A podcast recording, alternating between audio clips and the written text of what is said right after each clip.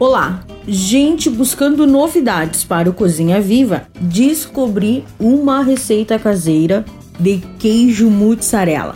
Com apenas 200 gramas de queijo, transformaremos em um quilo e meio. Super fácil, sem sujeira e com rendimento incrível. Papel e caneta, por favor.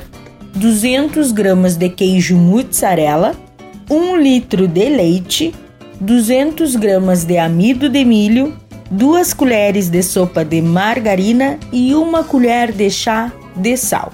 O modo de preparo: no liquidificador, coloque o leite e o amido de milho, bata bem, transfira para uma panela grande e deixe cozinhando. Quando começar a engrossar, coloque a margarina, o sal e o queijo mozzarella e mexa até ficar uma liga por completo.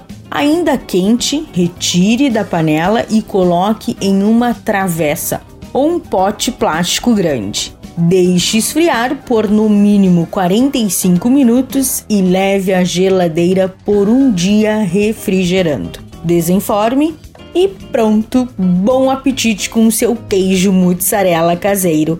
Dica da Zana: se quiser fazer um queijo temperado, colocar orégano, alho granulado, alecrim, erva doce, ficará sensacional. E não se esqueça, se você perdeu esta ou qualquer outra receita, acesse o blog do Cozinha Viva. Está lá no portal Leovê. Meu nome é Zanandria Souza, temperando seu dia, porque comer bem faz bem. Até amanhã, tchau, tchau!